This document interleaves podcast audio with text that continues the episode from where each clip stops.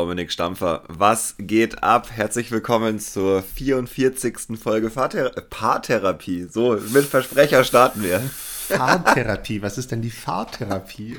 Wohin Ja, fahren schauen wir wir mal. Bene? Ich weiß nicht, ich habe gedacht, weil du unterwegs bist, sage ich mal, Fahrtherapie.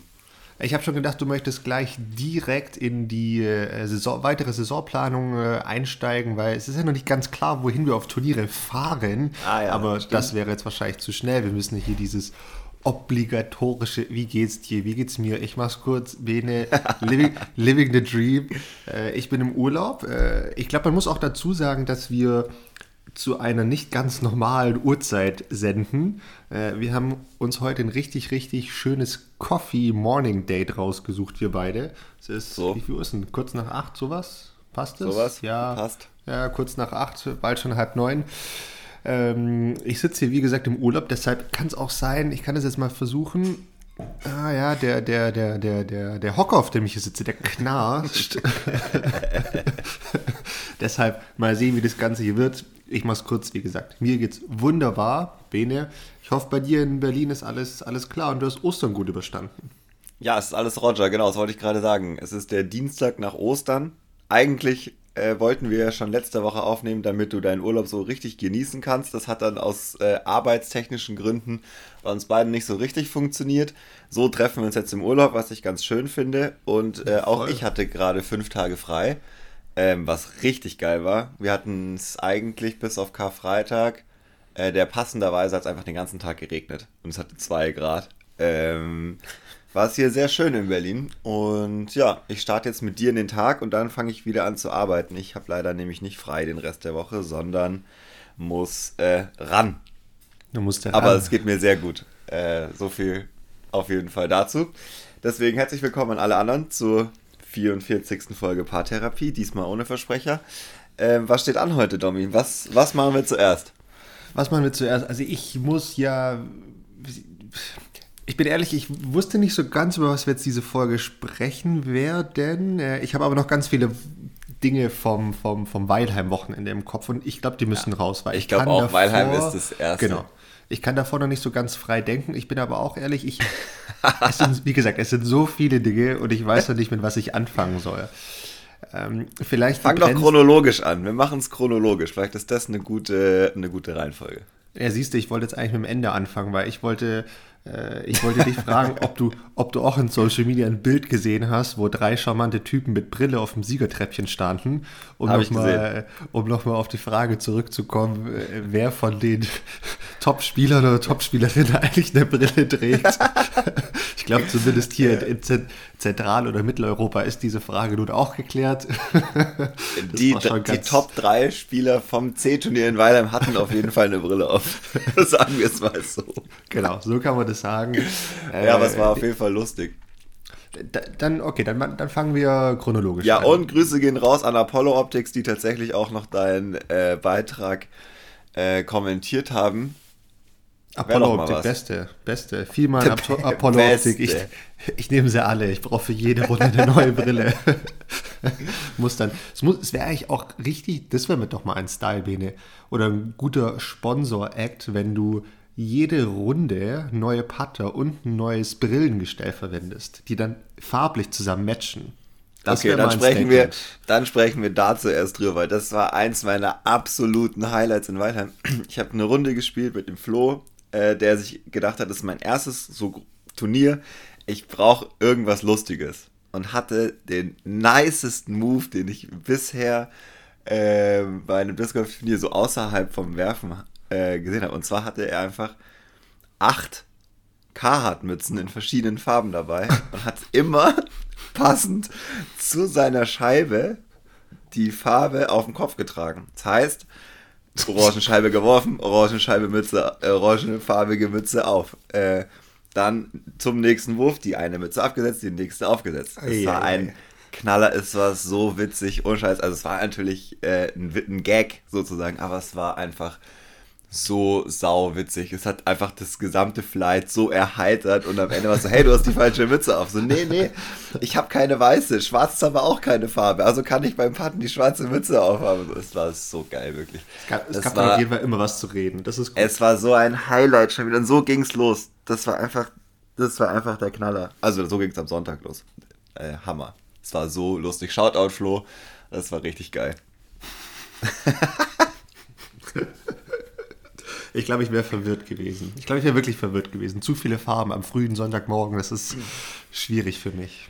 Ja, Aber, ich hätte mich vor allem selber komplett verwirrt. Genau, richtig, richtig. Ja. Also, nee, das hätte ich nicht gebacken bekommen. Ich glaube, wobei du hättest wahrscheinlich die Hälfte der Mützen eher auf dem Kurs verloren, so wie ich dich kenne. so, ich habe gar nichts verloren. Ich glaube, oh. ich bin geheilt. Ich will es nicht verschreien, oh. aber mir ist auch nur einmal, wurde ich darauf hingewiesen, dass mein Handtuch runtergefallen sei und ich musste noch mal zwei Meter zurück, aber sonst, ich war echt, ich hatte alles, die ganze Zeit ich suche jetzt noch einen Handschuh, aber der, der ist äh, auf der Reise, glaube ich, habe ich ihn irgendwo reingesteckt. Suchst du den Handschuh, den du eigentlich in Weilheim nach zwei Jahren erst wieder gefunden hast, weil er in irgendeiner Jacke versteckt war? so viel zum Thema, ne? So viel zum Thema. Ja, es waren Ach. zwei Monate, nicht zwei Jahre, aber ja, der Handschuh. Okay, der Handschuh. Gut. Okay, also wir sind jetzt überhaupt nicht chronologisch vorgegangen. Ähm, völlig egal. Dann lass uns das auch mal in den Griff bekommen. Äh, ja. Wo fangen wir denn chronologisch an? Fangen wir da Freitag an oder fangen, fangen wir Samstag an? Ich meine, Freitag, ich bin erst angereist, deshalb kann ich da nicht viel berichten. Äh, ich weiß, dass du eine katastrophale Trainingsrunde gespielt hast. Nicht, weil du schlecht gespielt hast, aber weil einfach die Bedingungen nicht so dolle waren, um es mal so auszudrücken.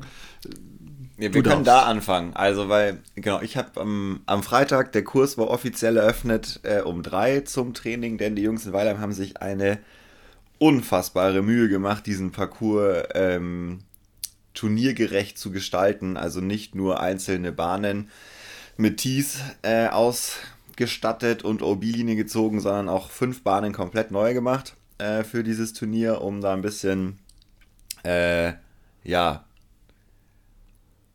den Auflagen vom Naturschutz gerecht zu werden und aber auch den Leuten, die kommen, mal ein bisschen was Neues zu bieten, was ich sehr, sehr geil fand. Und die Bahnen waren auch richtig cool. Ähm, und das wollten wir uns natürlich nicht entgehen lassen, die die konnten. Also bin ich um drei dann da auch direkt hin. Und der Manu ist äh, auch direkt um drei haben wir uns dort getroffen und dann sind wir quasi, die waren glaube ich zu sechst, die den Parcours fertig gebaut haben. Die sind dann auf die erste Runde und als die an Bahn 2 waren, haben wir an Bahn 1 gestartet und haben den quasi hinterher gespielt. Und mhm. alles, was die dann noch gesehen haben, haben die dann noch hergerichtet und wir haben dann quasi als erstes immer diese neue Bahn gespielt. Und das war richtig nice. Das Wetter war so. Geht so. Semi gut. äh, 16 Bahnen, nee, 15 Bahnen war es sehr windig und okay. Und dann ist, dann ist die Welt untergegangen, so regentechnisch auf einmal kurzzeitig. Ja, das war ein bisschen fies. Aber es war eine sehr entspannte Trainingsrunde. Manu und ich haben äh, gespielt, dann noch zusammen mit dem Flo, dem Besagten und dem Hexi, dem Turnierdirektor, der dann noch kam und sich anschauen wollte, wie läuft es denn eigentlich, wie sieht denn der Parcours aus. Und ja, es war super, super, super entspannt. Was man da vielleicht so grundsätzlich nochmal einleitend sagen muss, vor allem an diejenigen, die jetzt ja die letzten Monate oder Wochen dazugekommen sind. Ich meine, du kommst ja aus Weilheim, du bist dort auf dem Parcours groß geworden und jetzt gibt es dort wieder ein Turnier. Und viele nehmen vielleicht Weilheim so hin wie einen anderen Disc Golf Parcours. Ja, mag vielleicht auch so sein, ne? Es ist halt einfach auch ein Disc Golf Parcours, so wie viele andere. Aber, aber, und darauf möchte ich hinaus, man muss, glaube ich, hier schon auch nochmal erwähnen, es ist so, wie er da steht, der erste offizielle Disc Golf Parcours in Deutschland. Ja. Ich glaube, seit Mitte der 80er wird in Weilheim Disc Golf gespielt. Und ich finde, das darf man, wie gesagt, hier ruhig mehrmals erwähnen, weil das schon zur deutschen Disc Golf Geschichte einfach dazugehört. Und du hast es gesagt, der Kurs war in einem super Zustand. Und ich als jemand, der, ah, wann war es denn? Ich glaube, 2006 habe ich mein erstes Turnier in Weilheim gespielt. Kann definitiv sagen, ich weiß nicht, ob der Kurs schon mal in so einem guten Zustand war, wie er jetzt war. Äh, ich meine, es gab 2015 ein, ein äh, German to Major Turnier. Äh, da werden sich einige auch noch daran erinnern, da war der Zustand nicht ganz, nicht ganz so ideal und def definitiv nicht vergleichbar wie, wie jetzt hier bei dem Turnier. Und also riesige Props da an die ganze Weilheimer Crew. Äh, der Name Airhawks Revival äh, ne, hat sich definitiv verdient gemacht mit dem Turnierwochenende. Super, super, super gute Arbeit, kann man gleich vorwegschieben, auch wenn wir da nochmal in die Details reingehen. Ähm, richtig cool, was sich da auch entwickelt hat von der, von der Szene her, weil ja, ne, ich meine, du kennst alle, ich kenne nicht alle und kenne auch nicht ne, die persönlichen Hintergrundgeschichten, aber viele sind einfach wirkliche Weilheimer, die jetzt durch die Pandemie, durch sonst was einfach nach Jahren dazugekommen sind, dass Discord ja was Geiles ist und das finde ich ja schon sehr beachtlich und cool und da hat sich so eine coole Truppe formiert. Und was auch super schön ist, dass auf einmal die ganzen alten Weilheimer von, von damals auch wieder rauskommen und äh, den Verein wieder komplett aufleben lassen. Das heißt, du hast die Leute von den 80ern, von den 90ern, die dann lange Pause gemacht haben. Und die Hits von heute. Jungen, und die Hits von heute. Und das ist eine super coole Mischung, finde ich. Und ähm, da geht richtig, richtig viel in der Zukunft. Und ich kann es nur jedem ans Herz legen. Das wirst du gleich sicherlich bestätigen. Es ist eine Reise wert. Absolut. Ja, also das sowieso, das sagen wir ja gefühlt, sage ich das jedes fünfte Mal hier, wenn ich dann doch mal wieder unten war und das man muss da mal hinfahren. Ähm, wir hatten es leider nicht so die schönen Wetterbedingungen. Wenn es da schönes Wetter ist, dann ist es ja auch noch der schönste Parcours in Deutschland, meiner Meinung nach, weil du, also man kann diese Blicke, die man dort hat, das gibt es halt nirgendwo anders in Deutschland. Ähm, klar sind, bin ich ein bisschen voreingenommen, weil das für mich, ich komme da halt her und das ich einfach geil finde, wie es da aussieht. Aber ja, Wahnsinn. Und ja, was die Jungs da gemacht haben und Mädels ist echt richtig, richtig cool. Also, das kann ich nur unterstreichen. Ich will jetzt nicht alles wiederholen, aber ich muss es auf jeden Fall nochmal sagen. Es war ein absoluter Traum und ja, Bedingungen, Organisation, alles, an alles gedacht, wirklich. Es war richtig geil.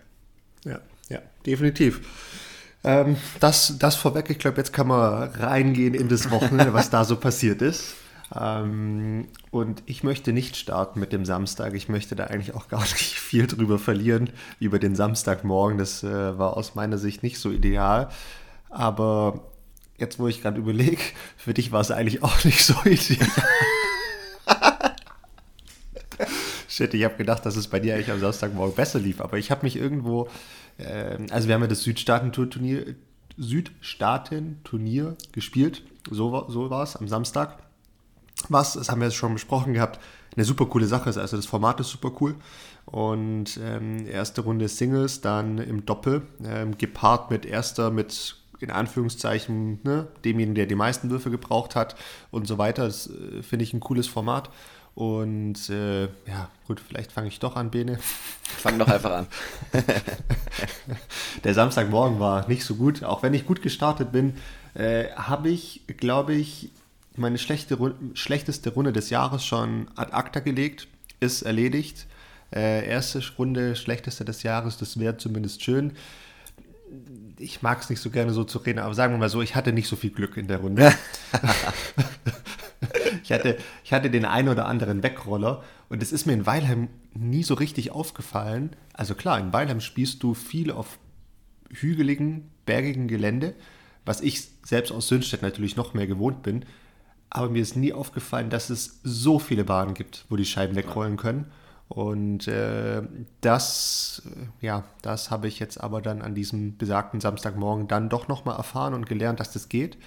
Und ähm, ja, da habe ich so mit Double und Triple Borges um mich geschmissen. War nicht so ideal, obwohl an sich das Spiel eigentlich ganz gut war und irgendwann bin ich dann auch in einen Putt reingekommen und dann war das auch ganz gut. Ähm, daher will ich da jetzt auch gar nicht so viel mich drüber aufregen. Mei, es war, es war jetzt ja eh nicht das, also es war jetzt nicht, nicht, nicht, wie soll ich sagen, es war jetzt nicht das höchste Ziel, da jetzt äh, gut zu spielen oder zu gewinnen, sondern das war halt einfach eine Gaudi an dem Samstag und das war es ja, definitiv, voll. weil man super viele neue Leute kennengelernt hat, man hat den Kurs nochmal neu spielen können, weil es auch neue Bahnen gab und äh, das hat halt gewonnen und was vor allem gewonnen hat, darauf komme ich aber gleich nochmal zu sprechen, ähm, das war für mich so das coolste Highlight, aber erstmal möchte ich dir noch das Wort überlassen, was du so zu diesem Samstag spielerisch zu sagen hast.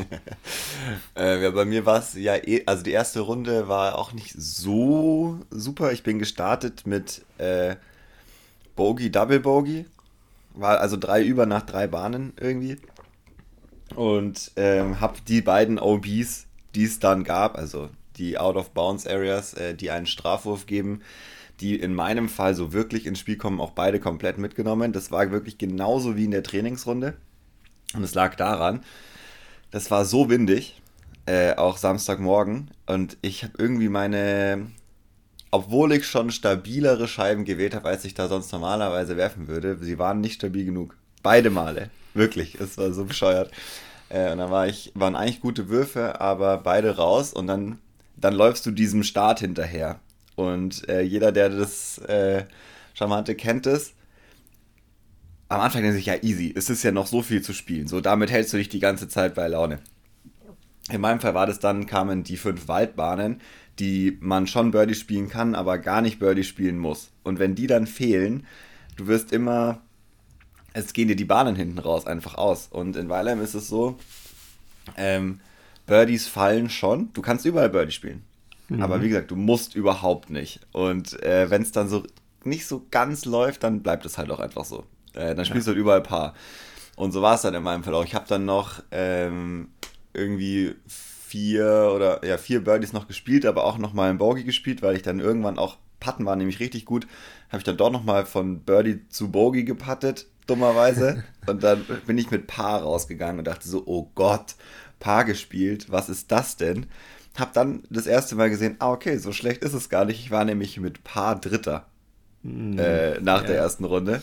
Ja. Äh, und habe dann auch gesehen, was du so veranstaltet hast. dachte so, okay, dieser Parcours, und das ist, das muss ich noch sagen, bevor wir da reingehen, das gilt nämlich für Samstag und wie Sonntag, ist ja quasi mein Heimparcours. Und alle sagen immer, ja, Heimparcours, voll der Vorteil. Bullshit, nee, es ist nee. überhaupt kein Vorteil. Das Gegenteil. Klar Gegenteil. kennt man die Bahnen, aber sobald du vier Bahnen nicht so gespielt hast, wie du wüsstest, du spielen könntest, schleicht sich so ein bisschen, also bei ja, mir ist es jedenfalls so, ich habe dann direkt keinen Bock mehr. Ich merke das, das ist halt sofort. im Kopf drin. Es ist, ist im Kopf so krass. Drin. Es ist, es, oh. es ist im Kopf drin, es geht nicht mehr raus. Deshalb, ne, das kenne ich von den ganzen Turnieren aus, aus Söhnstetten, aber auch Klassiker, als ich sie noch aktiv gespielt habe wie du sagst, wenn die ersten Bahnen nicht richtig laufen, beziehungsweise es fängt eigentlich schon vorher an. Du, du hast ja schon diesen, oder du verspürst diesen vermeintlichen Druck von dir selbst, von ja. den Leuten drumherum. Ah, dein Heimturnier, Lokalmatador, ne, dein Ding, ja, gewinnst ja. eh mit, mit zehn Würfen Vorsprung. Ja, Bullshit. Du musst erstmal in der ersten Bahn einen guten Wurf machen. Und wenn du den nicht machst, direkt OB, an. erster Wurf, genau, direkt genau, so. genau. Da, da, dann, dann fängt es nämlich schon an. Und dann, wenn du dann mental nicht gut aufgestellt bist, dann, dann war es das. Und so ein Heimparcours kann dich wirklich komplett zerlegen. Und es ist, ja. es ist, äh, ja, von außen sieht es natürlich immer so aus, als ob ne, das einfach schlecht gespielt ist oder sonst was. Aber wenn du da mental nicht topfit bist, dann zerlegt es dich richtig. Ja. Aber richtig. Deshalb, ja, das war abgefahren. Das ist schwierig. Schwierig. War aber dann nicht das so das Problem, Gott sei Dank, äh, sondern hat dann schon gepasst und dann war es Gott sei Dank so, dass dieses Südstaaten-Format hat mir, macht mir einfach richtig Bock. Also das ist ja. wirklich das, was du gesagt hast. Endlich mal wieder mit anderen Gesichtern spielen, ein bisschen andere Leute kennenlernen. Ich hatte wieder genau die Situation, wie ich sie in der letzten Folge schon gesagt habe. Das erste, was ich war, ja, sorry, dass du jetzt mit mir spielen musst. Und ich war so, hä? Mega geil, dass wir zusammen spielen können. Und zwar hier, äh, schöne Grüße, Jody ähm, ich habe deswegen mit ihm gespielt, weil er an einer Bahn hat er eine 13 gespielt. Ah. Und das ist wirklich eine Leistung in Weilheim. Das kann man mal so sagen. Das ist wirklich, man muss das nicht machen, aber es kann einfach passieren. Und äh, es war. Man muss es nicht machen. Nee, muss man wirklich gar nicht. Aber weiß ist ja auch nicht. Äh, so, ist auch wurscht. Auf jeden Fall haben wir die Bahn auch im Doubles zusammengespielt. Und mein Wurf war so mies an der Bahn, äh, auch wieder direkt irgendwie raus, dass wir einfach seine, alle seine Würfe genommen haben, weil sonst hätten wir sowieso direkt die vier gespielt. Und dann hat einfach alleine die drei gespielt. Und einfach zehn Würfe besser gespielt an der Bahn. war so richtig geil, weil es war so richtig, glaube ich, äh, auch die Versöhnung dann für ihn mit dem Parcours. Und das war einfach eine coole Situation und auch die anderen, mit denen wir zusammengespielt haben, das war richtig, richtig cool, weil man einfach sonst sieht man die Leute nicht so viel. Und das hat mega Spaß gemacht. Voll, voll. Also an meiner Stelle muss ich definitiv auch mal hier noch einen, Shoutout an, äh, an Diego geben, äh, der sich äh, sehr, sehr gefreut hat, mit mir die erste Runde zu spielen. Und äh, ich habe mich auch sehr gefreut. Diego ist ein, ist ein, ja, ein Junior, äh, elfjähriger aus München. Und es hat mir Spaß gemacht, mal wieder mit einem Junior zu spielen. Elf Jahre hat mich so ein bisschen an meine Anfangszeit zurückerinnert. Und ähm, ja, da, da freue ich mich was die Zukunft bringen wird. Äh, da, da, da, da, kommt ein Zeitarm, der könnte gefährlich werden für, Absolut. Für viele Parcours. Ich hatte ja in der zweiten Runde dann das Vergnügen mit ihm. Äh, Im Flight, ich habe nicht mit ihm zusammengespielt im Doubles, sondern eben mit Jody. Aber ja, das war sehr nice und das kann auf jeden Fall was werden. das, das wird was, da bin ich mir sicher. Und ich von meiner Seite kann sagen, dadurch, dass ich eine bezaubernde Plus 6 gespielt habe in der ersten Runde. Ja, und stark. Ich, ich war kurzzeitig, glaube ich, bei Vorletzte oder so auf dem Tableau. Das hat mich ja schon ein bisschen gewurmt. Äh, war dann schlussendlich nach der Runde, was war es, keine Ahnung, 13, 14, sowas um den Dreh. Äh, bin mir nicht mehr sicher. Und da hatte ich die Ehre, mit Peter zu spielen. Und ich kann es nur sagen, Peter, bester Mann. Äh, Peter hat mich so mitgerissen mit seinem Spiel. Und äh, da habe ich eine Plus 8 gespielt, äh, ne, sorry, nicht eine Plus 8, eine Minus 8 gespielt. Äh, das war schon ganz gut. Da hat Peter richtig, richtig laufen lassen. Und äh, Peter hat auch im Wald fast überall ein Birdie gespielt, was schon eher selten ist in Weilheim. Ja. Also ich glaube, eine Bahn, das war ein Spit-Out, ansonsten im Wald alles nur gebirdet. Das war gut und hat super viel Spaß gemacht. Und schlussendlich war ich dann, dank Peter, noch auf dem dritten Platz. Das hat mich natürlich auch gefreut. Ehre so ein bisschen wiederhergestellt. ähm, hatte mit dem Ausgang nichts mit zu tun, aber man kann hier auch nochmal einen Shoutout geben an äh, die beiden Erstplatzierten, die, äh, die ins Stechen gekommen sind. Und hier unser guter Freund Manu, äh, mit dem wir auch das Wochenende zusammen verbracht haben, hat einfach den ganzen Parcours aus dem Stehen gespielt. Ja, richtig krass. Und ich kann es nur wiederholen. Aus dem Stehen werfen ist so, so, so wichtig und es geht. Es ist das beste Beispiel. Danke dafür. Danke, Manu, dass du, äh, ne, dass dein Rücken so schlecht ist. Nein, dafür danke ich nicht. Ich hoffe, dass es sehr bald wieder besser wird. Aber diesen Parcours im Stehen zu spielen, ist schon echt ein Brett. Also, ja. und, und das zeigt einfach, mit der richtigen Scheibenwahl geht es. Und er hat ja nicht mal zu 100% geworfen, weil er es nicht konnte. Ähm, und deshalb, ich kann es nicht oft genug wiederholen, aus dem Stehen werfen ist so, so, so, so, so wichtig. Und es geht. Es ja, geht, und es, es hat geht, vor allem gezeigt, ähm, an dem Samstag, wo die Bedingungen ja deutlich schlechter waren als am Sonntag, dass wenn du ein bisschen kontrollierter spielst, du einfach die Fehler vermeidest. Und das war auf jeden Fall das. Ich meine, auf dem Parcours, du hast gerade gesagt, minus 8, minus 10, das wäre schon drin gewesen. Man kann es schon spielen, aber nicht bei den Bedingungen, weil es einfach super, super windig war. Und der Manu hat einfach äh, clever gespielt und das halt auch sehr akkurat und dann machst du wenig Fehler, sammelst, wie ist er rausgegangen? Minus 3 waren die ersten, oder? Insgesamt nach zwei Runden. Ich glaube, ja. ja. Ähm, was jetzt nicht krass, krass ist, sondern einfach super solide und das war gut genau. so bei den Bedingungen dann auch wirklich gut.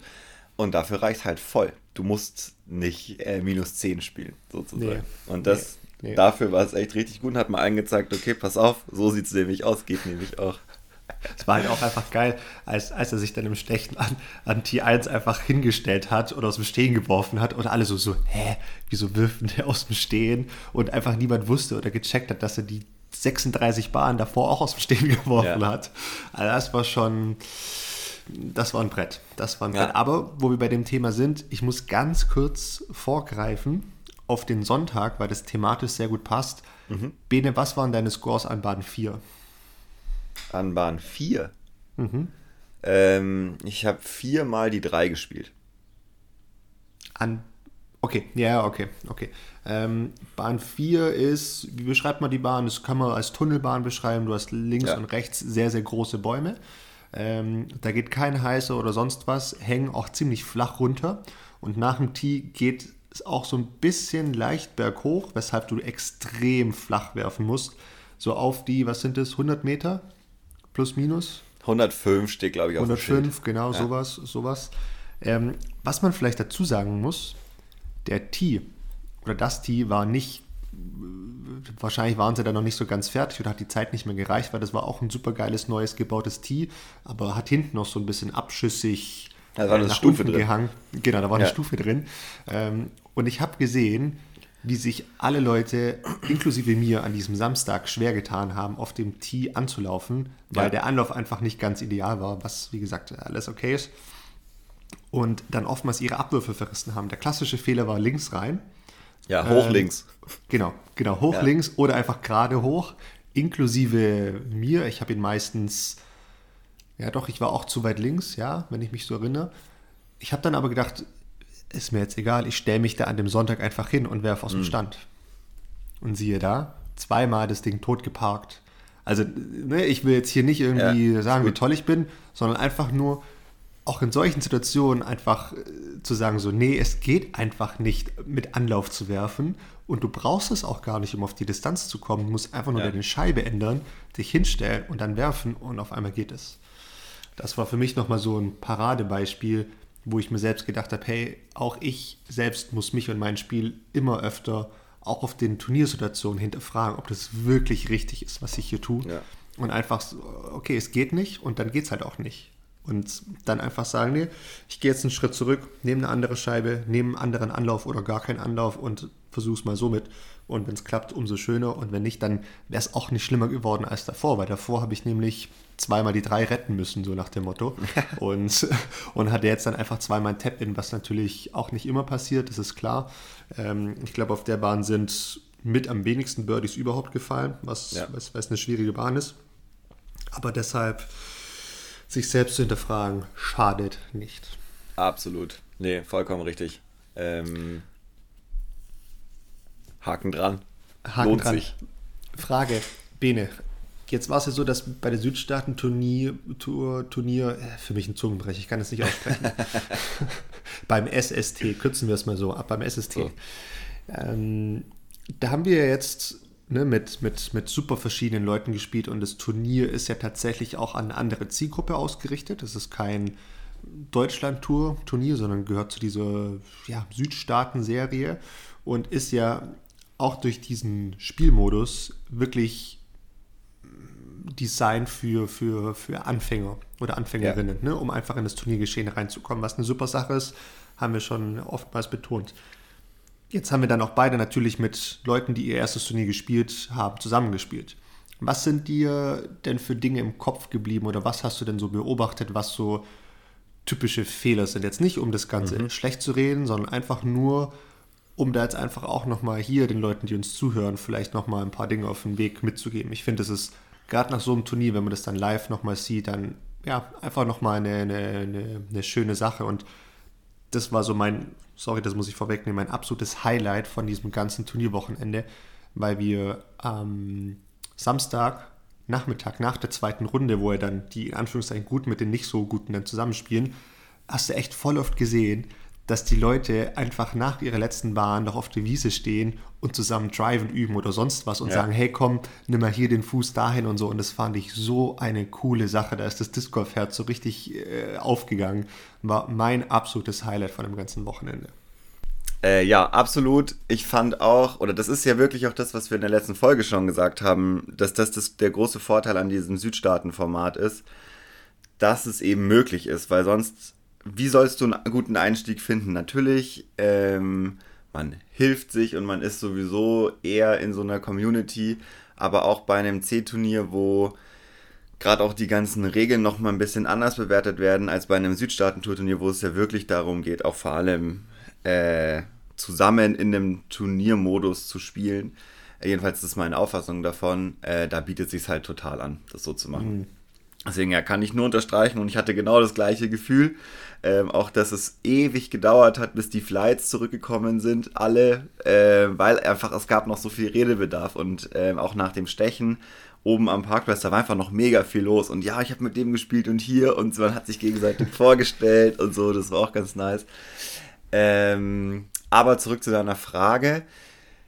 Also was ich, das war ganz lustig. Ich habe in der ersten Runde zusammen mit dem Richie gespielt, ein einer meiner ältesten Freunde aus Weiler, mit dem habe ich früher zusammen Basketball gespielt und der kam jetzt auch erst über die letzten zwei Jahre und über Corona zum äh, Discgolfen. Und er hat sich voll gefreut, dass wir zusammen spielen und äh, mit ihm konnte ich da auch nochmal ein bisschen anders äh, drüber reden, weil er auch gesagt hat, hey, gib mir direkt Feedback und so und das habe ich auch gemacht und ähm, das war ganz nice. Da ging es aber dann mehr so um auch Techniksachen nochmal, gar nicht nur Regeln.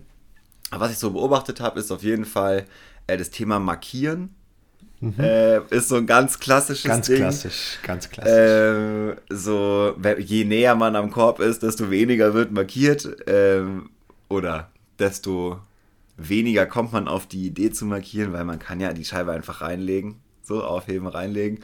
Und das ist, jetzt geht nicht um den Ritchie, sondern einfach in den Flight. Ähm, auf jeden Fall passiert immer so, hey, ähm, passt voll, aber so grundsätzlich im Turniermodus nimm einfach eine andere Scheibe. So, das wäre mein Tipp. So, braucht okay. gar nicht markiert werden, sondern wenn du eh reinlegen kannst, nimm einfach eine andere Scheibe, äh, weil sonst zählt es nämlich nicht. Oder, oder Klassiker, so, wenn ich dich da kurz unterbrechen darf, Bitte. Klassiker, einfach Scheibe umdrehen. Ja, flippen, genau, wollte ich auch gerne sagen. Äh, ist, ist, ist, auch voll okay. Ich musste wirklich laut lachen, als ich es gesehen habe. Und lässt sich ja auch ganz, ganz easy auflösen. Und wie du sagst, gibt's, ne? gibt auch ja. einfache Möglichkeiten, aber also ich meine, macht jeder bei uns mal in einer Trainingsrunde, klar. Aber im Turnier natürlich, also jetzt gerade bei Turnieren, die dann in der Zukunft mal stattfinden, für, für die Leute ist das halt dann eher nicht so gern gesehen bei manchen Leuten äh, und ist einfach auch nicht richtig. Und ja. Ähm, ja. Genau, also das ist halt dann der Punkt, dafür muss man die Regeln kennen, weil wenn man alle Regeln kennt, äh, dann steht es ja auch natürlich ganz klar drin. Ähm, und dann ist es aber zum Beispiel so, der Ritchie meint auch, ja, ich habe mir das jetzt alles nochmal angeschaut und dann ist es aber ein Automatismus, weil in deinen Trainingsrunden machst du es auch nicht. Und ähm, das ist natürlich dann interessant äh, dass es so ist. Deswegen, also auf jeden Fall markieren der Lage. Auch hatten, hatte ich in einer anderen Runde äh, markieren nicht vor der Scheibe, sondern neben der Scheibe. Äh, ah, war, ich fand Klassiker. ich auch äh, mega lustig. So, ja, für mich hat es hier halt besser gepasst. So, ja, aber regeltechnisch so und so. Äh, das war ganz witzig. Und dann kommt, da redest du ja auch dann drüber und dann ist es ja auch alles fein. Das war das eine. Das andere war Stand. Also markieren und Stand waren auf jeden Fall was, das mir am häufigsten aufgefallen ist. Ja, ich habe noch ein paar Dinge, noch ein paar Dinge zu markieren. Äh, Klassiker auch so, hast du dich, glaube ich, vor, vor Wochen auch mal richtig drüber auf, äh, ausgelassen. Fand ich jetzt natürlich hier in dem Moment nicht so schlimm, aber einfach auf dem Minimarker draufstehen. Mhm. Ähm, so mit der Zehenspitze, so, sodass sich der Minimark so genau, dass, dass, sich der Minimark immer so ein bisschen nach oben bewegt. Wir kennen es alle, dieses Gefühl. Oder nicht dieses Gefühl, aber wir, wir, wir, ne? du schaust auf den Minimark und er bewegt sich einfach so Millimeter nach oben. Ja. Äh, ist jetzt natürlich schon sehr genau genommen, aber ist halt einfach nicht, ne? ist halt einfach ja. nicht, nicht, nicht erlaubt oder nicht richtig. Ähm, und finde ich ein extrem wichtiges Thema und das möchte ich hier nochmal in aller Ausführlichkeit ansprechen. Bene, vielleicht ein vorgezogenes Regel-Ping-Pong, ähm, weil ich mich heute auch nicht so ideal darauf vorbereitet habe. Deshalb können wir das hier äh, einschmeißen und ich weiß die Regel oder ich weiß, dass du es weißt. Wie markiert, also wie ist der Ablauf, wenn du ins OB wirfst und dann deine, deine Lage bestimmst? Wie, wie handelt man das richtig? Also jetzt einfach mal mhm. praktisch gesprochen. Wie gehst du da vor? Also ich gehe sofort, dass ich mit dem Flight zusammen, vor allem, das ist Schritt 1, ich weiß so also ein bisschen, auf was du hinaus willst, äh, glaube ich, obwohl ich nicht dabei war, man zu der Stelle geht, wo die Scheibe ins Ausgegangen ist. Man sollte im besten Fall von dort aus sehen, wo die Scheibe ist. Dann wird die neue Lage bestimmt, äh, von der zu spielen ist. Und dann hole ich meine Scheibe aus dem OB. Genau, genau. Das ist par excellence perfekt äh, vorbildlich, hätte auch nichts anderes von dir erwartet, weil es ist einfach, wie soll ich sagen, es ist einfach schwierig und es ist tatsächlich auch regeltechnisch nicht erlaubt, einfach hinzugehen, seine Scheibe zu holen ja. und dann zu markieren. Das ist einfach nicht zulässig. Ja. Ähm, du musst nämlich, wie gesagt, den Leuten die Chance geben oder deinem, deinem Flight, die ja auch gleichzeitig Schiedsrichter sind, ähm, die, die Chance geben zu sehen, wo die Scheibe liegt und dann die, wie du sagst, die, die, die Lage markieren. Weil was ich halt erlebt habe, dass die Scheibe super, super knapp war. Also wir haben vom Tee gesehen, okay, das wird wahrscheinlich so Millimeter, Zentimeter hin und her gehen. Und die Person ist dann hin und hat die Scheibe einfach genommen und einfach die Lage markiert.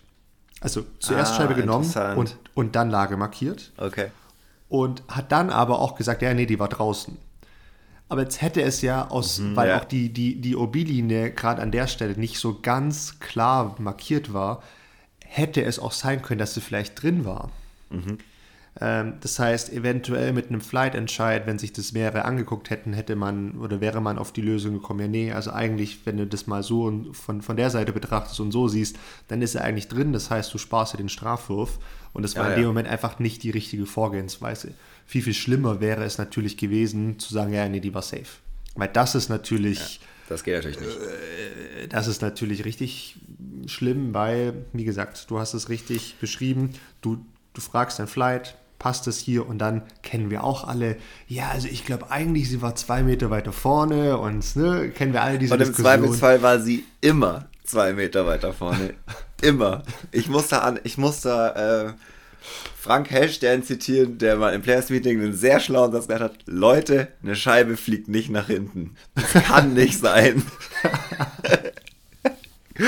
ähm, also im Zweifelsfall ist sie äh, um den Baum rum, wenn sie da so und darauf ging, darum ging es damals. Aber es ist so, das sieht manchmal so aus, aber es ist, also die fliegt nach vorne, wirklich. Es ist einfach so. Und das Ja. war, außer sie prallt irgendwo ab, aber ne? Klar. Also vom Prinzip her bei einem Drive. Und das war richtig witzig, äh, damals schon, äh, als es um das Thema Mendos ging. Und auch da ist es so, die sehen anders aus von hinten, als sie dann tatsächlich waren. Und wenn man sich dann nochmal anschaut, äh, ist man meistens ein bisschen weiter hinten, weil die Scheibe fliegt ja nach vorne.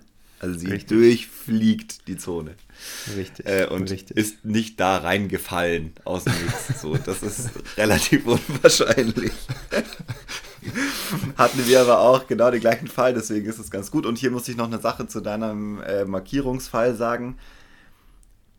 Das ist natürlich auch was, was man in dieser Trainingsrunde genauso macht. So, ah, nee, war draußen, ich spiele von hier weiter, zack, fertig, weiter interessiert's nicht. Und deswegen, ähm, ganz wichtiger Punkt, das ist jetzt quasi die Conclusion schon am Anfang. Man braucht diese Turnierroutine. Man muss es oft gemacht haben, man muss es auch mal falsch gemacht haben und mal darauf hingewiesen worden sein. Das wäre dann auch noch was, was ich sagen wollen würde. Ähm, damit man es richtig machen kann. Und man kann das üben in Trainingsrunden. Also, dass man so, wir haben das früher gemacht, äh, so Turnier-Style Trainingsrunden gespielt. Einfach um Ja. sich gegenseitig mal zu judgen, um so in dem Flight auch dieses Feeling versuchen nachzuvollziehen und das einfach zu trainieren, wie das ist, Turniere zu spielen. Und Ja.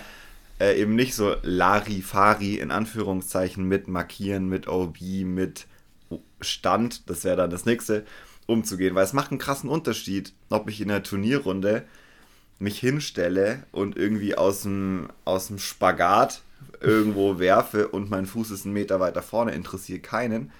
Im Turnier interessiert es halt schon, weil da schauen die Leute drauf und sagen, nee, also so kannst du da leider nicht stehen. Und im besten Fall sagen sie es dir, bevor du geworfen Bevor du hast, wirfst. weil sonst hast du nämlich, ah, das war leider falsch. Das gibt leider ne? Plus eins. Plus eins.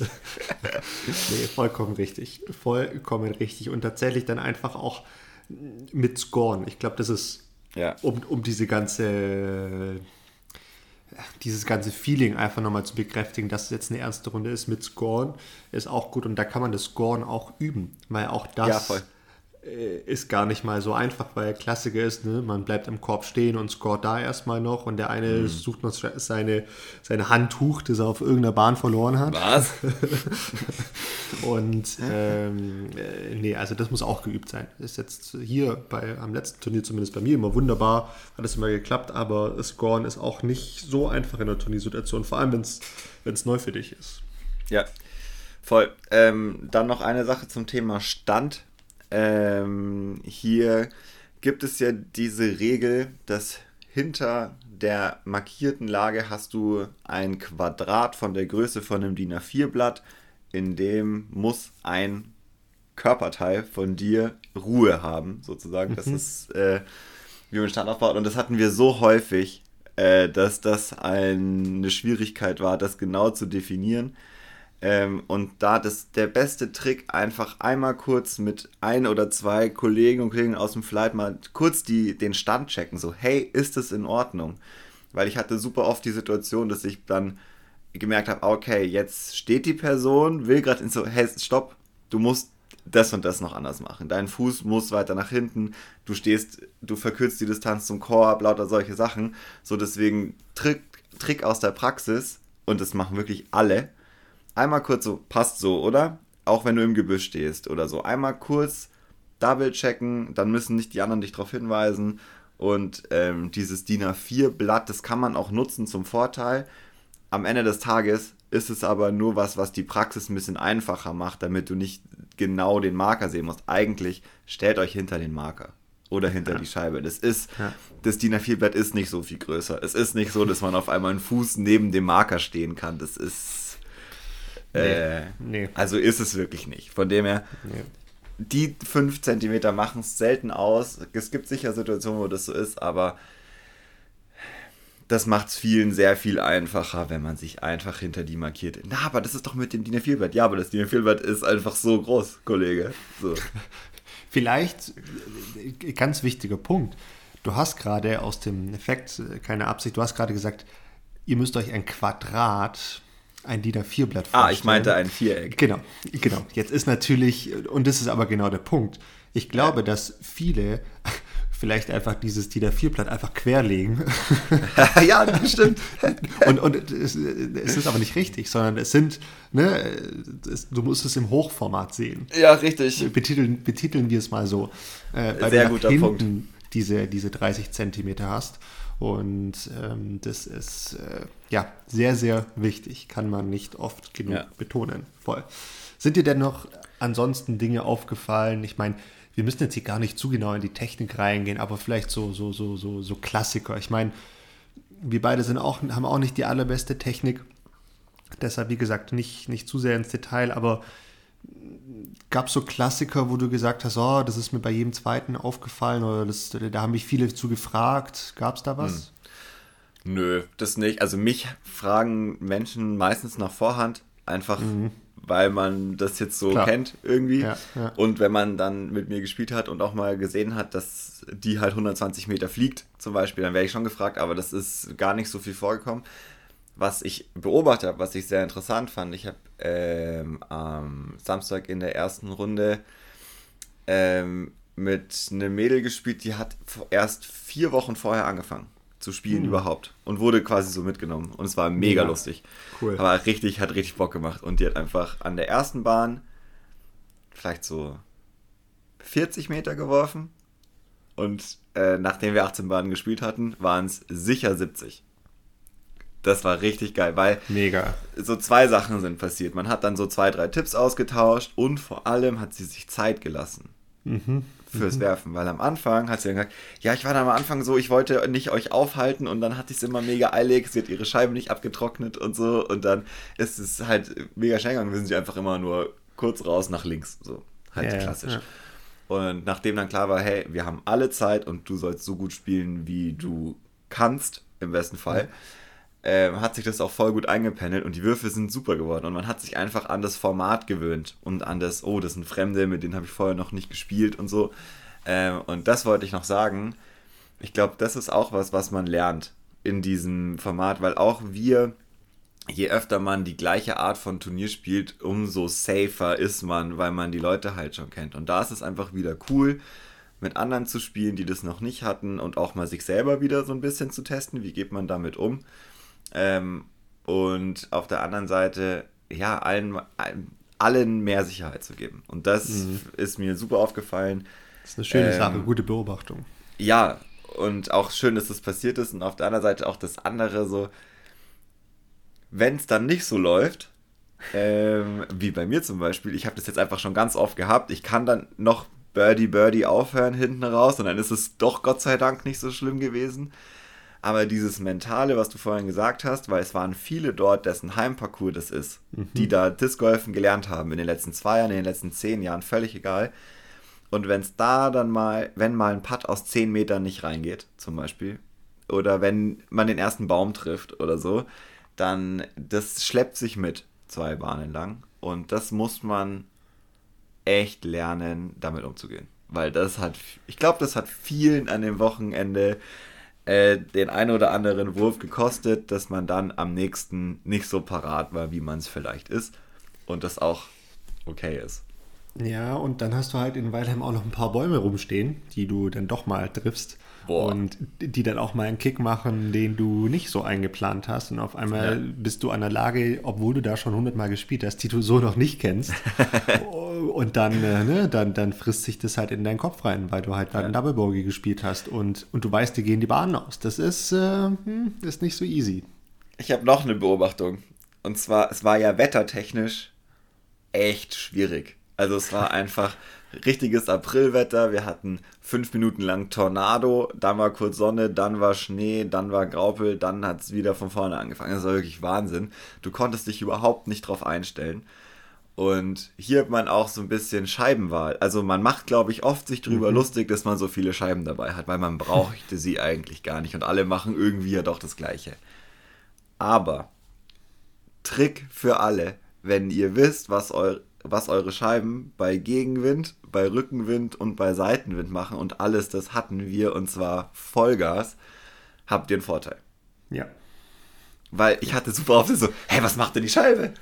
So, ja, genau das macht sie bei Gegenwind, wenn sie zu instabil ist zum Beispiel. Und das muss man auch lernen. Und dadurch, dass man, wir hatten das ganz am Anfang der ersten Staffel mal, wir sind alles Schönwetterspieler, man geht meistens Disc golfen, wenn schönes Wetter ist, wenn es nicht super windig ist. Aber für diese, wenn man ins Turnierspiel einsteigen möchte, da kann man sich nicht aussuchen und da lohnt es sich auch bei super windig, bei Regen, bei was auch immer rauszugehen und mal zu gucken, was macht das Material. Weil auch mir ist es so gegangen. Ich kannte die Scheiben jetzt, ich habe viele neu gespielt, äh, zwar in vielen Bedingungen schon und auch in ein bisschen Wind, aber ich war schon noch zwei, dreimal erstaunt, so, okay, ich habe eigentlich erwartet, sie kommt wieder. So. ja, und ja, das habe ich ja. bei vielen anderen auch erlebt, deswegen das vielleicht noch als, als Tipp. Know your discs ist wirklich so. Ja, voll. Und, und, und wie du sagst, also selbst wenn man sie gut kennt, äh, überraschen sie einen halt doch, weil ja. die TD, von der ich letztes Mal gesprochen habe, die, die fliegt halt dann auf einmal brettstabil und äh, kommt ja. halt oder macht keinen Ticken nach rechts und äh, ist halt dann bei Rückenwind, wie gesagt, deutlich stabiler, als man sie eigentlich einschätzt, aber auch eine sehr, sehr gute Beobachtung. Und wenn du mir erlaubst, ich habe meine Top 3 äh, mhm. wenn ich die kurz vorstellen darf. Bitte. Äh, Nummer 1 geht genau an den Punkt hin, Scheibenwahl. Äh, ganz, ganz, ganz wichtig. Und haben wir auch letzte Folge drüber gesprochen. Witzig, dass sich das auch jetzt wieder äh, hier wiederfindet. Überstabile Scheiben. Wie oft ich es gesehen habe, dass die Leute einfach zu extrem stabile Scheiben äh, geworfen ja. haben und da gerade so diese hinten raus, wo es ein bisschen offener in Weilheim ist, wo du einfach links und rechts auch nichts hast, da kannst du einfach auch mal eine, eine instabilere Scheibe nehmen, um den Platz auch zu nutzen. Mhm. Und selbst da spielen die Leute einfach eine super stabile Scheibe und äh, liegen halt dann einfach 20, 30 Meter kürzer, wie sie eigentlich könnten. Und äh, das fand ich so ein bisschen schade.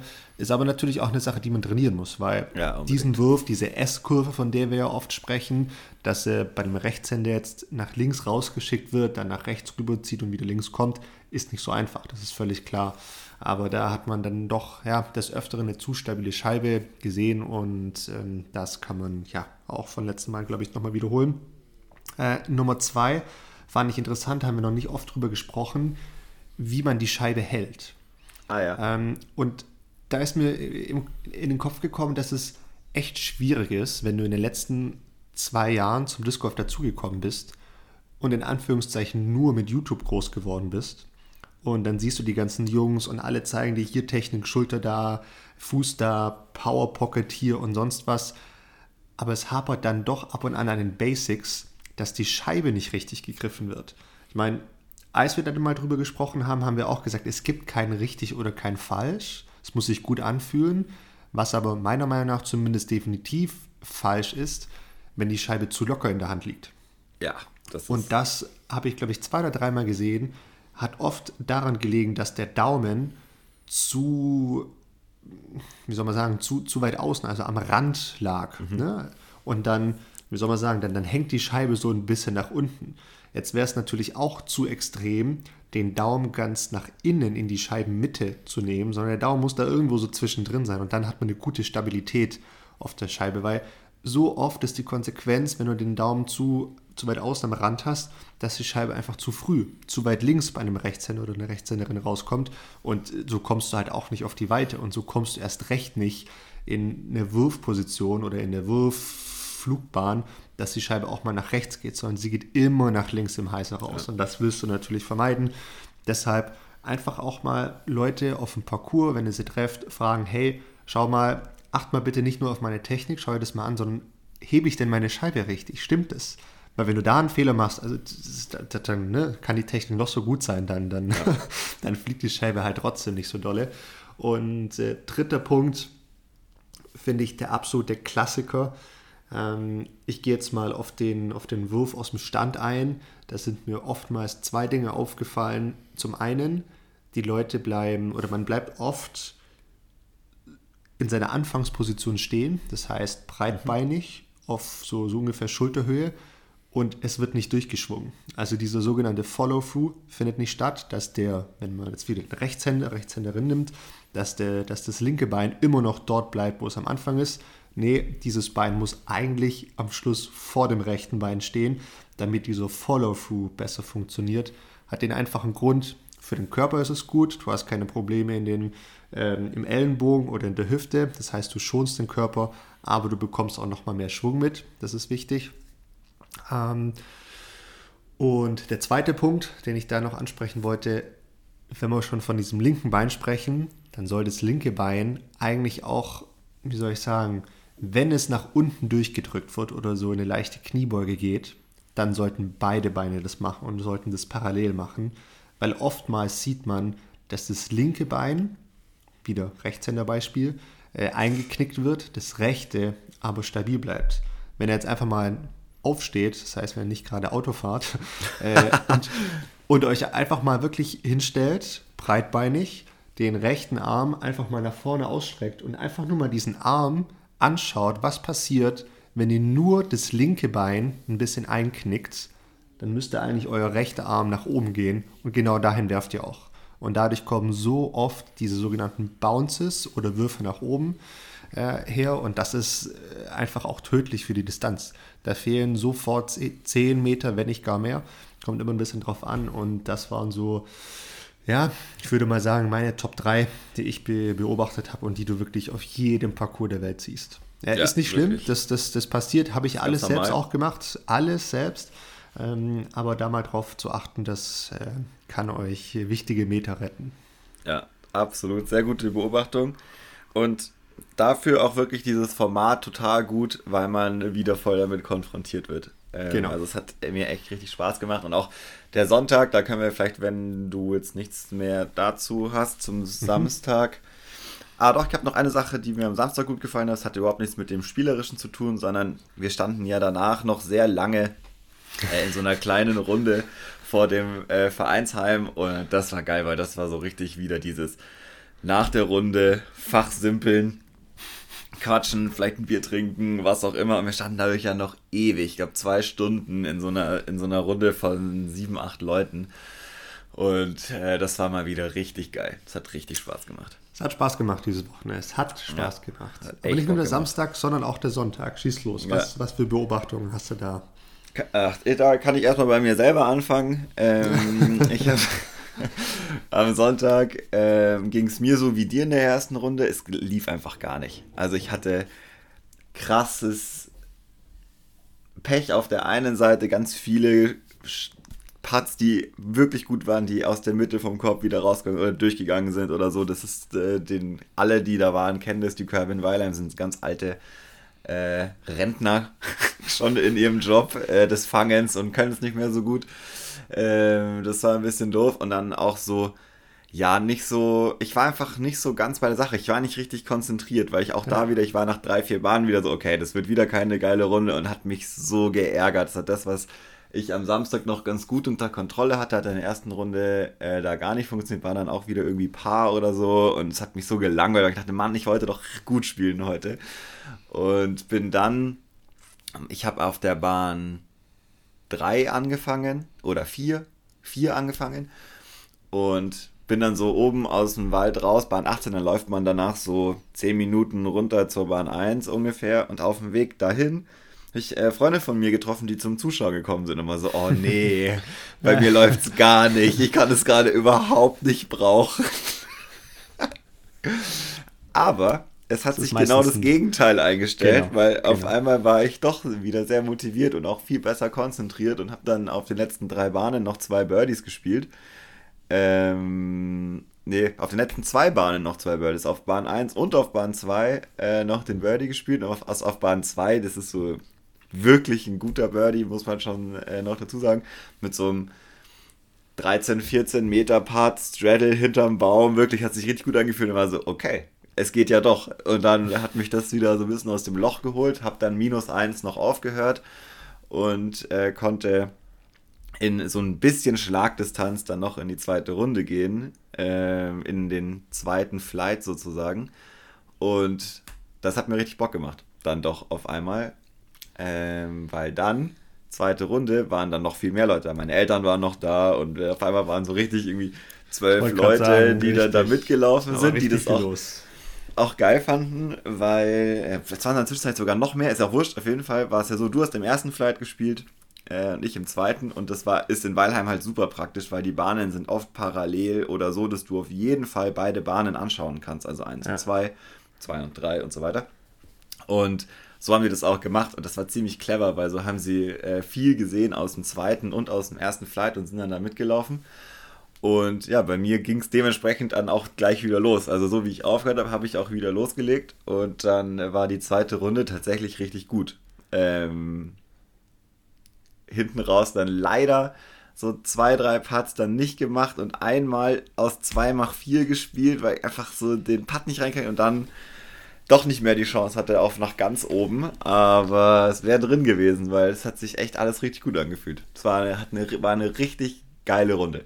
Richtig Spaß. Also den, den, das kann ich dir sagen, das weißt du nicht, aber den Zuschauern zu urteilen, warst du eigentlich schon in Führung. Weil ja. mir, wurde, mir wurde von unabhängigen Personen, glaube ich, zwei oder dreimal gesagt, na, Domi, heute ein bisschen schwierig. Oder, oh, beim Bene läuft es richtig gut gerade. Wo ich mir auch dachte, okay, gut, der, der Local Support stimmt auf jeden Fall. Da ist ja. die Marschrichtung ganz klar, äh, was Sache ist. Hat mich selbst natürlich auch nochmal so ein bisschen aufgeweckt. Und äh, ich dachte mir auch so, okay, also jetzt läuft es nicht so gut in der zweiten Runde und ich muss gucken, also egal wie fit ich werde, aber vor dem Bene, von dem muss ich ja schon bleiben. Und das war dann auch nochmal so die letzte Motivationsspritze, die ich da bekommen habe. Aber um da auch nochmal chronologisch anzufangen, meine erste Runde war ganz solide, würde ich mal sagen. Ich hatte einen, äh, ich habe den, den Start komplett verschlafen mit zwei kurzen Putts und dann einem, äh, einem verpassten Mando an der 18. Aber abgesehen davon war eigentlich alles ziemlich gut und ich war dann mit, mit Flo Lingen hier, dem Österreicher, waren wir wir äh, geteilt auf dem ersten Platz nach der ersten Runde. Das war natürlich dann eine, auch nach dem Samstag eine, eine ja, eine gute Ausgangsposition. Äh, wobei ich, wie gesagt, noch nicht so ganz mit der ersten Runde zufrieden war und mir dann dachte so, ähm, jetzt zweite Runde, da kann ich jetzt nochmal, ne, wie am gestrigen Tag, nochmal richtig loslegen. Und die Bedingungen waren auch ganz okay. Also es war jetzt nicht so schlimm, es ging. Aber irgendwie, äh, ja, so ab die, die zweite Hälfte, die war nicht mehr, weiß nicht, da war ich woanders. Da war ich, vielleicht mhm. war ich auch schon erschöpft, kann, schon kann Wochenende. sein. Äh, schon im Wochenende, genau, oder schon im Urlaub so halb. Oder auch wieder in der Arbeit, weiß man ja auch nie so ganz genau. Hab dann aber auch mal so den, den Moment gehabt, dass ich eine Minute nicht werfen musste und echt mal Augen geschlossen und mal so kurz in mich gegangen, so fast schon meditiert. Ähm, das war ganz gut, um da einfach nochmal klarzukommen, so hey, alles gut, jetzt mal hier kein Stress. Weil man weiß, wenn es in den Wald geht, in Weilheim, dann wird es dann wird's eng, dann da zählt's. spaßig. Da zählt's, ja, es ist ja. so, da zählt's. Vor allem, wenn, wenn so oder so die Position so ist, dass jemand aus dem zweiten Flight sich nach vorne spielt ähm, und du bist mit jemand anderem geteilt auf dem ersten Platz und du weißt auch, auch wenn ich nicht wusste, wie ich stehe, aber ich wusste, dass es super eng ist. Ne? Ich wusste, mhm. am Anfang habe ich was gut gemacht, dann habe ich was verloren und ich wusste, es kommt auf jeden Wurf an.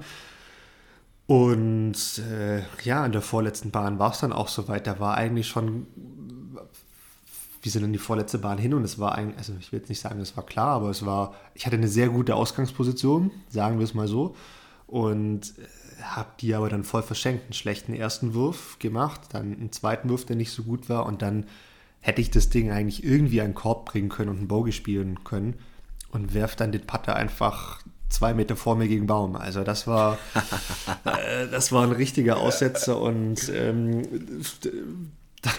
danach hat mich Flo auch noch mal nur angeschaut und gesagt, ja, das war jetzt nicht so gut. Hat er, hat er irgendwie so gesagt in seinem österreichischen Dialekt und sich aber auch nochmal freundlich bedankte, dass er nochmal die Chance bekommt.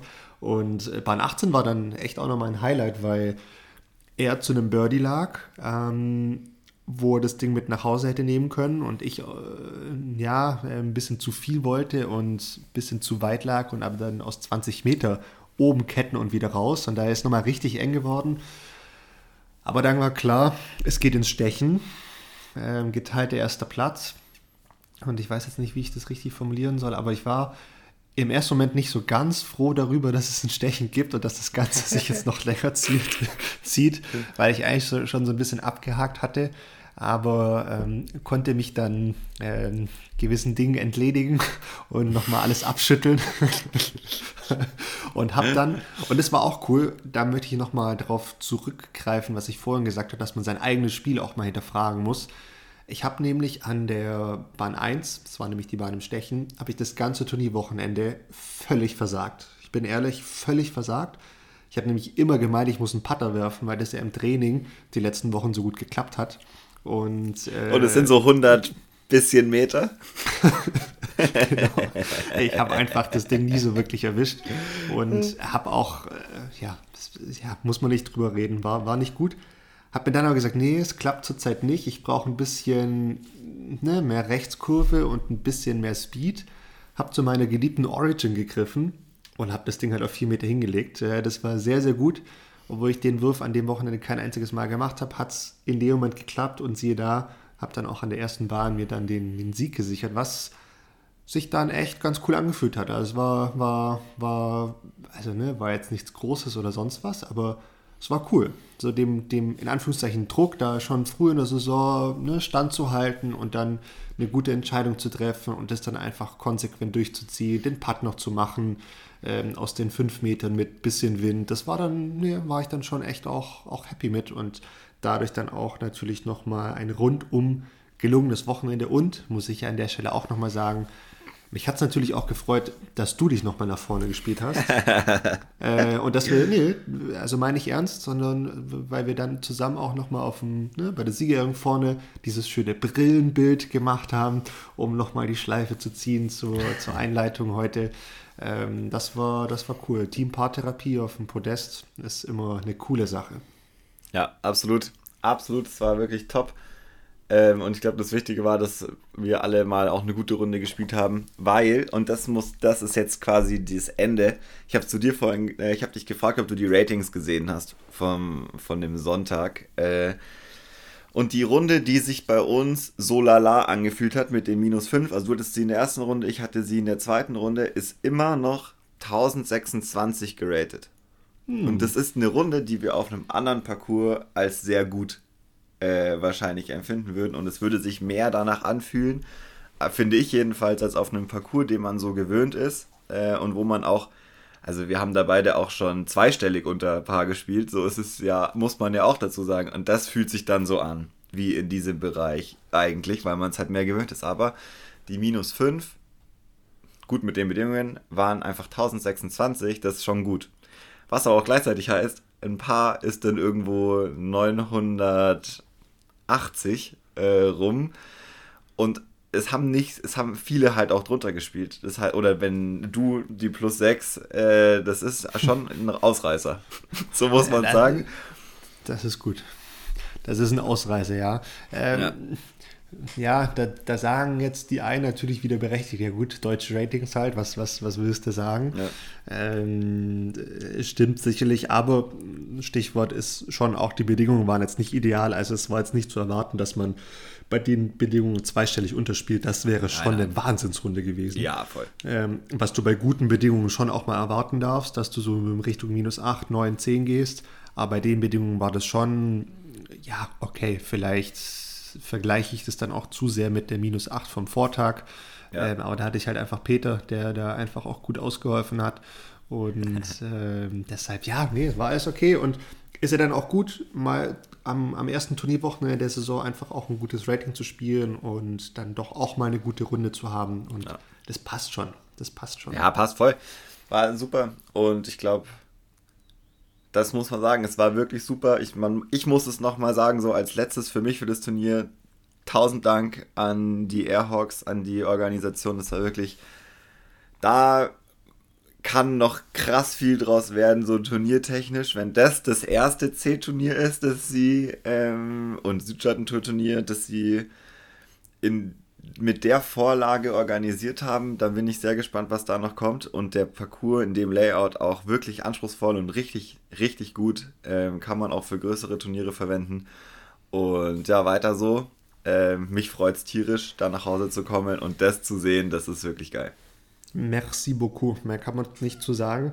Ganz kurz, wir müssen gleich in die Bahn 19. Zwei Dinge, Bene. Erste Frage: Wie geht es turniertechnisch eigentlich weiter bei dir?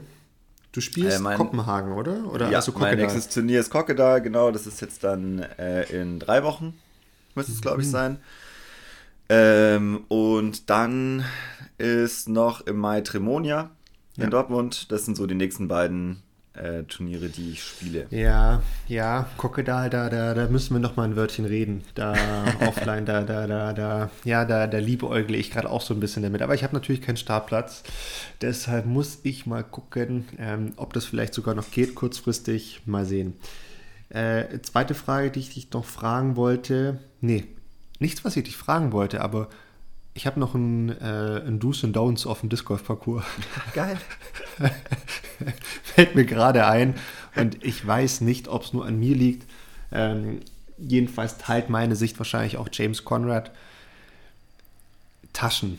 Taschen und äh, sonstige äh, Dinge, äh, in denen Scheiben transportiert werden, am besten nicht an oder hinters Tee stellen, sondern am besten seitlich hin. Mehr möchte ich hierzu nicht sagen. Ja, sehr guter Punkt. Seitlich ist, glaube ich, äh, ja, passt. Nehmen wir als Don't auf. Don't do genau, this. Genau, don't do this. Äh, don't do this. Am besten, ja. Kommentieren wir jetzt hier auch nicht weiter und gehen direkt in die Bar 19 hinein. War eine lange Folge, Bene. Ähm, bei 19. Haben wir irgendwas vergessen? Gibt es noch irgendwas zu sagen? Wir haben bestimmt tausend Sachen vergessen, aber ist auch egal. Ähm, passiert. Ähm, was will ich noch sagen? Ich habe mich gerade schon bedankt. Ähm, ich bin super froh über den Start in die Saison. Ich war richtig heiß auf Zocken. Ich habe ähm, richtig Spaß gehabt. Ich hatte mal wieder so ein richtig nerdiges Wochenende. Das musste ich, glaube ich, nochmal dazu sagen. Es war wirklich so, ich bin ja nur dafür runtergefahren. Ich bin am Freitag in der Früh um 6 Uhr in den Zug gestiegen, habe da sechs Stunden gearbeitet, dann habe ich noch zwei Stunden zu Hause gearbeitet, hatte den ganzen Arbeitstag quasi schon geschafft. Wann um drei bin ich in die Disc Golf Welt eingetaucht. Das ging bis Sonntagabend 6 Uhr bin ich 6. wieder in den Zug ja. gestiegen äh, und habe dann wieder meine Heimfahrt angetreten und in diesen knapp 48 Stunden ging es nur um Disc Golf. Also wirklich komplett nur. Es war auf dem Kurs äh, Thema, es war zu Hause bei uns äh, am Esstisch meiner Eltern nur Thema. Es war wirklich absolut geil. Mir hat das so richtig gefehlt und es hat so Spaß gemacht. Deswegen auch nochmal danke an dich und den äh, Manu hier an dieser Stelle. Das war mal wieder richtig gut. Und alle, die da waren und mit uns rumgenördet haben und Fragen gestellt haben, so ist einfach Knaller. Es hat einfach Bock gemacht und ich freue mich auf die Saison ähm, die ja jetzt, wie wir es in der letzten Folge schon gesagt haben, so ein bisschen anrampt. Äh, es geht jetzt von klein nach groß quasi in der Turnierordnung und ja, ich habe Bock. Das hat sich auf Bock. jeden Fall das Wochenende gelohnt. Uns hat sich auch gelohnt, dass da jetzt eine Woche Zeit war dazwischen, äh, weil ich habe schon noch, und das ist der letzte Punkt wirklich, so oft an dieses Turnier gedacht und wie gut es war und äh, da so ein bisschen drin geschwelgt. Deswegen, äh, Airhawks, ihr habt alles richtig gemacht. Äh, es hat ja, für mich war es richtig geil. Sehr gut, sehr gut, sehr gut. Kann ich alles wie immer nur doppelt unterstreichen. Nur eine Sache muss ich korrigieren. Es ging nicht 48 Stunden am Stück um Disc Golf, es ging zwischendurch auch mal um um Saunagänge mit oder ohne Handtücher, um Tattoos, um Photovoltaikanlagen, um Angela Merkel und sonstige Themen. Aber ja, äh, das sei an dieser Stelle ein kurzer Ausrutscher. Ansonsten ja, ging es äh, sehr viel um Disc Golf. Es war ein unfassbar tolles Wochenende. Auch danke hierfür von, von meiner Seite. Danke an euch fürs Zuhören. Ich habe nicht mehr viel zu sagen, außer dass ihr alle und auch wir beide in der nächsten Trainingssession eine kleine Hausaufgabe machen, Bene. Wir werfen nämlich alle mal wieder einen Kilometer mit Drivern. Äh, das heißt, wer, die, oder wer am wenigsten Würfe, oder das Ziel ist, so wenig Würfe wie möglich zu benötigen, um insgesamt auf eine Distanz von 1000 Meter, einem Kilometer zu kommen. Und das ist unsere Hausaufgabe.